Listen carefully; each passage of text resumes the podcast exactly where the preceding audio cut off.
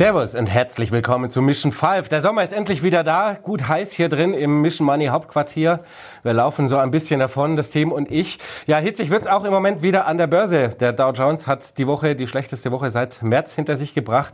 Der S&P, die dritte Minuswoche in Folge. Das war das letzte Mal im Februar oder März, glaube ich, im Februar der Fall. Ähm, der Nasdaq das letzte Mal im Dezember, drei Minuswochen in Folge. Die Wohler steigt so langsam aber sicher. Die Anleihenrenditen der langlaufenden Staatsanlagen steigen auch wieder. Kurzum, Nervosität ist quasi zurück. Dabei waren wir doch alle schon auf das lockere Goldilocks-Szenario eingestellt, aber scheinbar trauten dann doch viele dem Braten nicht. Stück weit hatte man so ein bisschen den Eindruck, dass dem einen oder anderen bewusst wird, dass der Optimismus, der uns da durch den Juni und Juli getragen hat, vielleicht eine Spur zu sorglos war und die Welt nicht ganz so rosarot ist wie Isabels Sonnenbrille heute in diesem wunderschönen Sonnentag hier in München.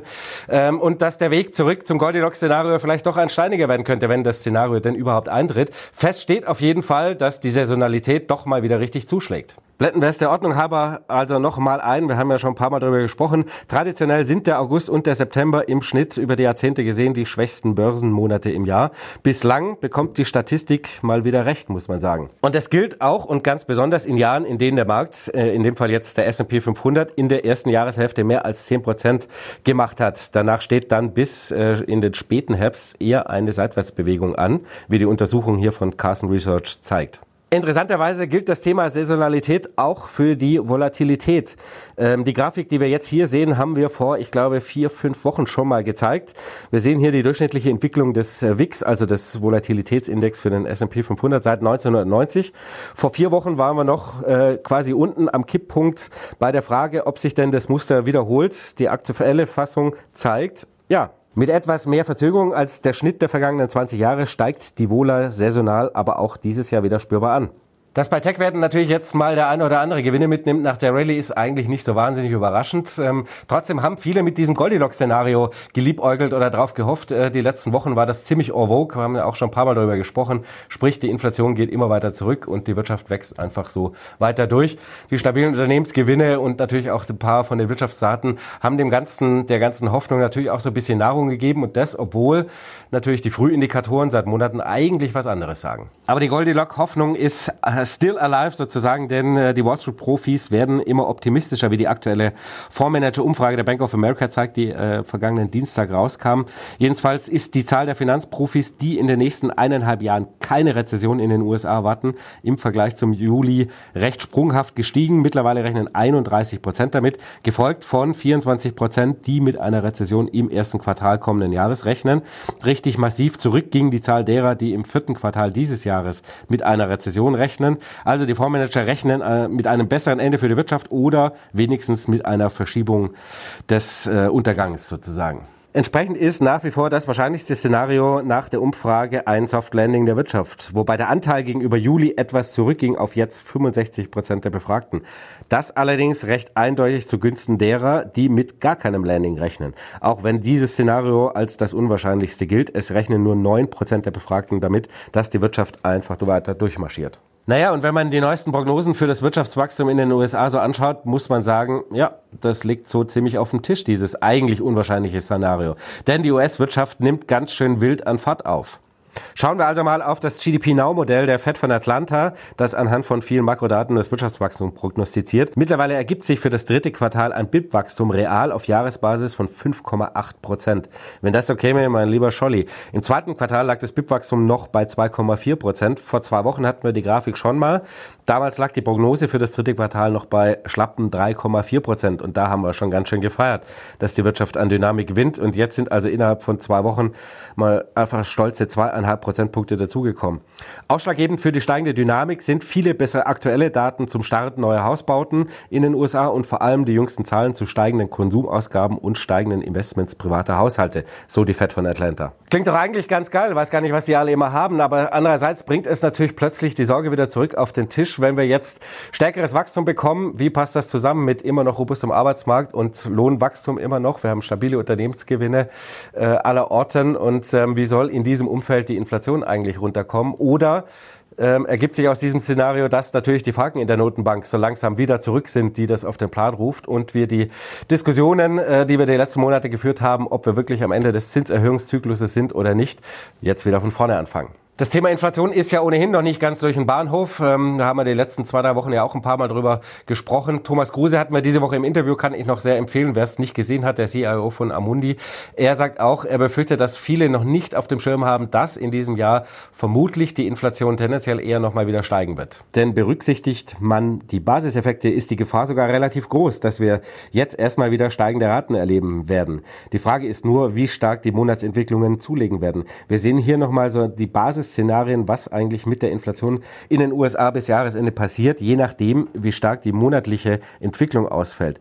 In den vergangenen Monaten lag sie mehrfach so bei plus 0,3 Prozent. Ginge das bis Jahresende so weiter, dann steigt die Inflation in den USA auf 4,7 Prozent zum Jahresende. Äh, Im Juli fiel die Entwicklung natürlich etwas schwächer aus, haben wir auch darüber gesprochen, mit äh, plus 0,2 Prozent. Wenn das so gehalten werden kann für den Rest des Jahres, dann wären wir am Jahresende bei 4,0 Prozent Inflation. Steigen die Monatsraten eher wieder Richtung plus 0,4 Prozent, dann wären wir am Jahresende wieder bei über 5 Prozent. Sind solche Werte aus der Welt nicht so völlig, denn schon wegen der Basiseffekte zu den Vorjahresdaten. Schauen wir nochmal auf den Inflation Nowcast der Fed von Cleveland. Äh, der zeigt für August ein Plus von satten 0,8 Prozent. Also damit wären wir schon wieder in einer ganz anderen Liga unterwegs. Jetzt muss man natürlich auch dazu sagen, dass äh, für Juli der Nowcast ein Plus von knapp 0,4 Prozent anzeigte und am Ende kamen 0,2 Prozent raus. Kann also gut sein, dass auch die 0,8 Prozent etwas zu hoch gegriffen sind. Aber 0,2, das würde ich vermuten, ist eher unwahrscheinlich. Interessant wird natürlich, wie die Notenbank das alles bewertet mit dem stärkeren Wirtschaftswachstum und einem potenziellen Wiederaufflammen der Inflation. Ende kommender Woche ist die berühmt-berüchtigte Jackson Hole-Tagung, sprich das große Treffen der Notenbanker aus aller Herren Länder. Und ähm, natürlich redet auch Jerome Powell. Darauf werden natürlich alle schauen, ob er etwas hawkischer wird angesichts der robusten Wirtschaftsdaten oder ob er tendenziell andeutet, nee, das könnte es gewesen sein. Diese Woche kamen die Sitzungsprotokolle von der Sitzung im Juli raus. Da sahen zumindest das Großteil aller äh, Ausschussmitglieder die Gefahren einer steigenden oder wieder aufflammenden Inflation als relativ großes Risiko. Kann aber natürlich gut sein, dass auch die Notenbank die Grundrichtung der Disinflation äh, sieht und vor allem so ein bisschen ins nächste Jahr, Jahr reinschaut und äh, sieht, dass da auf jeden Fall der Trend weiter anhält und ähm, auf der Tagung und vor allem auch in vier Wochen bei der nächsten Zinsentscheidung eher die Füße stillhält und auf Zeit spielt. Denn bislang sind die hohen Zinsen ja noch nicht so massiv in der Wirtschaft angekommen. Damit wären wir dann allerdings in einem Szenario, in dem es nicht zwingend ratsam ist, all in zu gehen. Die Bank of America hat sich mal die Entwicklung des äh, Dow Jones Index genauer angeschaut und zwar nach dem Ende eines Zinserhöhungszykluses in inflationären Phasen verlor der Index im Schnitt in den ersten drei Monaten viereinhalb Prozent und dann auf sechs Monate im Schnitt 6,4 Prozent. Am kräftigsten war das Minus 1974, wie wir hier sehen, mit 23 Prozent. Entsprechend anders war es dann natürlich in einem disinflationären Umfeld. Da lag der Dow im Schnitt drei Monate nach der letzten Zinserhöhung acht Prozent vorne und nach sechs Monaten war das Plus sogar bei 16 Prozent. Geht man aber davon aus, dass wir in den nächsten Monaten eher wieder steigende Inflationsraten sehen werden, sind wir wohl ganz klar in der Inflationsphase. Und man muss natürlich auch dazu sagen, dass das Thema Rezession überhaupt noch nicht vom Tisch ist. Auch das spricht tendenziell dann natürlich dafür, dass die Fed vielleicht eher mal die Füße stillhält. Denn so langsam wird die Kapitalversorgung für die Unternehmen immer dünner. Dass die Vergabekriterien der Banken immer schlechter werden, darüber haben wir ja auch schon oft gesprochen in den vergangenen Monaten. Inzwischen ist aber auch das Kreditwachstum auf Null zurückgegangen. Ähm, bisher hatten wir immer noch so 5, 6, 7 Prozent ähm, Kreditwachstum im Vergleich zum Vorjahr. Das heißt natürlich im ersten Schritt erstmal, dass nicht mehr mehr Geld in der Wirtschaft ankommt kommt, aber ihr seht es hier an der roten Linie, der Trend geht relativ steil nach unten. Das heißt, die Gefahr ist natürlich gegeben, dass die Unternehmen so langsam aber sicher etwas trockengelegt werden. Denn inzwischen hat die Zahl der Banken, die die Vergabestandards für Kredite an mittlere und große Unternehmen vergibt, ein Niveau erreicht, auf dem es in der Vergangenheit immer zu einer Rezession kam oder die Rezession war sogar schon in vollem Gange. Das muss natürlich nicht zwingend heißen, dass auch jetzt wieder eine Rezession kommt, sollte aber doch mal im Hinterkopf sein, dass das Thema nicht völlig vom Hof ist. Denn bislang, da haben wir auch mit äh, Thomas Kruse diese Woche darüber gesprochen, hatten die Unternehmen die gestiegenen Zinsen quasi kaum oder gar nicht gespürt in der Bilanz. Denn sie haben sich in der Niedrigzinsphase, ähnlich wie viele andere Staaten, auch eher längerfristig verschuldet. Daher wirken sich die steigenden Zinskosten auch noch nicht auf die Gewinne aus. Denn der Anteil, den Unternehmen für Zinsen vom Gewinn abdrücken müssen, ist historisch niedrig. Wobei man natürlich sagen kann, die Betonung liegt auf noch Denn irgendwann muss halt nun mal teilweise umgeschuldet werden und dann schlagen die hohen Zinsen einfach durch. Dagegen steht im Moment, dass viele Analysten damit rechnen, dass die Gewinne die Talsohle jetzt tatsächlich durchschritten haben und es mit den Gewinnen eher wieder bergauf gehen wird. Hierzu also mal eine aktuelle Grafik von Goldman Sachs, die ich ganz interessant fand. Da sieht man recht schön, dass vor allem die Erwartungen an die US-Unternehmensgewinne zuletzt deutlich nach oben angepasst wurden im Vergleich zu den vergangenen Monaten und es mehr Anhebungen als Senkungen gab. Anders als Europa oder auch die Emerging Markets, wo es zwar auch so ganz kleine Erholungen Erholung gibt, aber alles immer noch insgesamt im negativen Bereich ist. Ich teile so ein bisschen die Ansicht von Thomas Gruse von Amundi, den wir ja diese Woche zu Gast hatten. Die nächsten Wochen äh, eher mal ein bisschen vorsichtiger sein. Ich glaube, die Wohler wird tendenziell noch ein bisschen weiter steigen. Wir werden auch hier und da sicher noch mal ein paar Verkaufsknöpfe sehen, die durchgedrückt werden und ein paar kräftigere Korrekturen sehen und dann spätestens dann Ende September, wenn die Notenbanken nochmal tagen, dann ist man, glaube ich, wieder ein bisschen schlauer. Aber kann natürlich auch gut sein, die Korrektur der letzten paar Wochen reicht dem einen oder anderen schon und er ist schon wieder fleißig dabei einzusammeln, quasi beide Dip zu betreiben. Aber wer weiß schon, wo nächste Woche der DAX steht. Und damit sind wir bei der Geldidee für diese Woche, wo wir immer mal so ein bisschen natürlich Inspiration zum Anlegen suchen für euch und natürlich auch für uns, für die aktuelle Marktphase, denn irgendwie investieren ist ja eigentlich auch immer. Und auch in dieser Woche wird die Rubrik unterstützt von unserem Partner Scalable Capital, denn wer sein Depot bei Scalable hat, der kann sich den einen oder anderen Trade leisten, denn wer sich die Prime Plus Mitgliedschaft für 4,99 Euro im Monat gönnt, ja, für den sind beliebig viele Trades ab einem Volumen von 250 Euro gebührenfrei und natürlich auch beliebig viele Sparpläne gebühren gebührenfrei. Im Moment für alle, die ein bisschen Cash hotten, gibt's satte 2,6 Prozent Zinsen aufs Tagesgeld bis 100.000 Euro. Na, wenn das mal nichts ist. Also hol dir dein Scalable Depot und die Prime Plus Mitgliedschaft für 4,99 im Monat, die jederzeit monatlich kündbar ist. Alle Infos und natürlich den Link zum Angebot findest du hier unten in den Show Notes. Ein ganz spannendes Thema, darüber haben wir diese Woche auch mit Thomas Gruse gesprochen, ist natürlich, dass es so ein bisschen einen Favoritenwechsel im Moment äh, an den Börsen geben könnte, in den, vor allem in den nächsten Wochen, wenn die Fed vielleicht Ende September tatsächlich signalisiert, okay, das war's, wir machen jetzt erstmal Zinspause und lassen sich das alles entwickeln. Denn wir alle wissen, Big Tech ist ganz schön teuer geworden, auch historisch teuer und auch das hat sich am Markt immer mehr durchgesetzt und vor allem, dass es äh, jede Menge Werte, nämlich der überwiegenden Rest des Marktes, im Moment ziemlich günstig zu haben gibt. Darüber haben wir natürlich die letzten Wochen und Monate schon sehr oft gesprochen, aber dass man sich nochmal ins Gedächtnis ruft, hier nochmal die Grafik dazu. Wir sehen nochmal das KGV für die kommenden zwölf Monate in grün hier oben. Die Top 10 im S&P 500, die ordentlich in die Höhe geschossen sind und ähm, drunter in grau ähm, der Rest, sprich die 490 Werte im S&P 500, die im Moment historisch relativ günstig sind. Und sollte es also tatsächlich zu so einem leichten Favoritenwechsel kommen, sprich, dass man ein bisschen mehr schaut auf die günstigen zurückgebliebenen Werte, ja, dann sollte man vielleicht das Thema Equal Weight mal ins Auge fassen. Wir haben die letzten Monate natürlich auch immer wieder darüber gesprochen, wie sich quasi die Top 7 oder Top 10 dem Gesamtmarkt enteilt sind und wie äh, sich die gleichgewichteten Indizes dagegen entwickelt hätten. Dann schauen wir mal hier gerade beim S&P drauf. Das ist jetzt mal die Entwicklung seit Jahresanfang. In äh, Gelb ist quasi der gleichgewichtete S&P 500 Index ähm, und in Weiß da oben drüber natürlich der Index, so wie wir ihn kennen. Und da sieht man dann ganz schön, wie quasi ab Februar, März die Entwicklung ziemlich weit auseinander lief. Der S&P ist seit Jahresanfang also 15 Prozent im Plus. Equal Weight, also sprich der gleichgewichtete Index hat nicht einmal ein Plus von 5 Prozent. Aber es kommt so langsam ein bisschen was ums Rutschen. Da auch darüber haben wir ja gesprochen mit ähm, Thomas, dass so die letzten Wochen wir so ziemlich so ein, naja, sagen wir mal, einen Gleichschritt hinbekommen haben. Sieht man nämlich mal jetzt hier auf die Entwicklung seit Juni dieses Jahres, ist der gleichgewichtete Index sogar leicht vor dem S&P 500. Äh, aber insgesamt ist es eben ein Gleichlauf.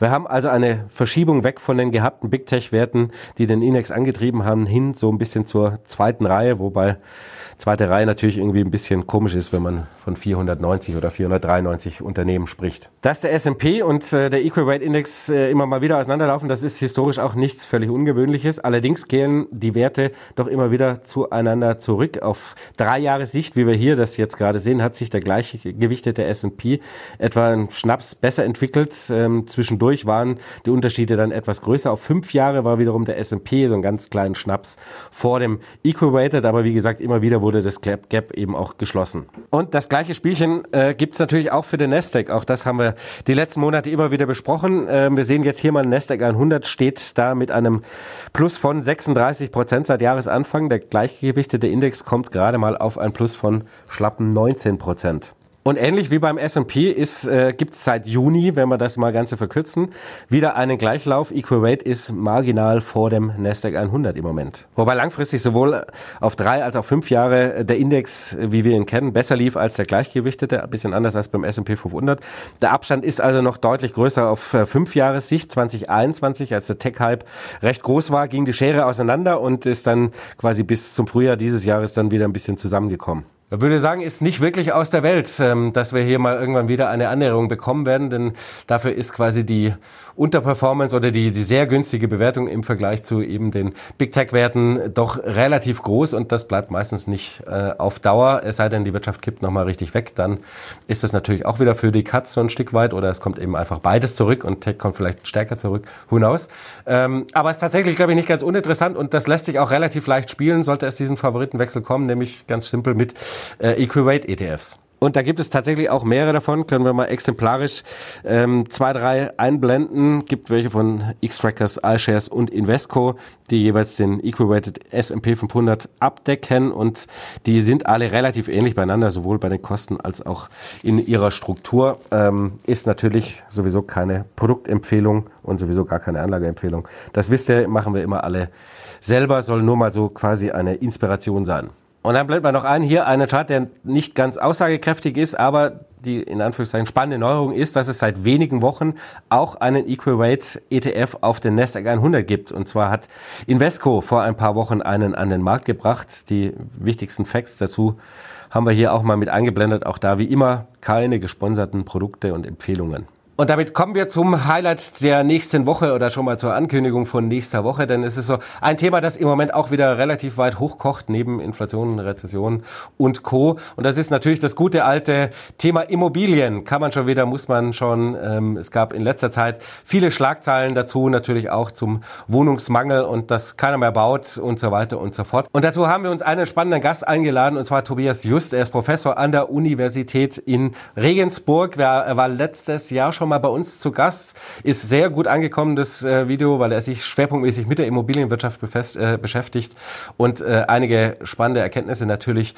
dazu parat haben wird. Da werden wir mal alles durchkauen, was den Immobilienmarkt so betrifft. Und natürlich, weil das Gespräch erst am Dienstag ist, habt ihr noch Chance, Fragen einzureichen. Was interessiert euch zum Thema Immobilieninvestments, zum Thema halten muss man jetzt verkaufen, wahrscheinlich eher nichts soll man kaufen und so weiter und so fort. Schreibt unten in die Kommentare, dann nehmen wir die wichtigsten Fragen auf jeden Fall mit. Und zu guter Letzt natürlich noch der Hinweis in eigener Sache und zwar der Hinweis auf unseren wunderbaren und kostenlosen Newsletter. Ich nehme an, ihr habt ihn abonniert. Wenn nicht, dann wird es jetzt aber mal dringend Zeit.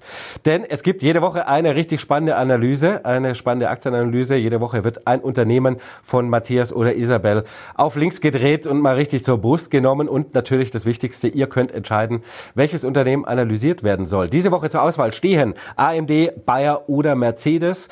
Die Abstimmung findet ihr hier unten im Community-Tab. Ein wichtiger Hinweis für den ähm, Newsletter in dieser Woche. Diesen Dienstag gibt es nämlich keine Aktienanalyse in eurem Postfach, sondern erst wieder nächste Woche, je nachdem, was ihr hier aussucht. Der Grund ist relativ simpel und ähm, eigentlich schamlos, denn äh, Isabel Schommers war letzte Woche im Urlaub.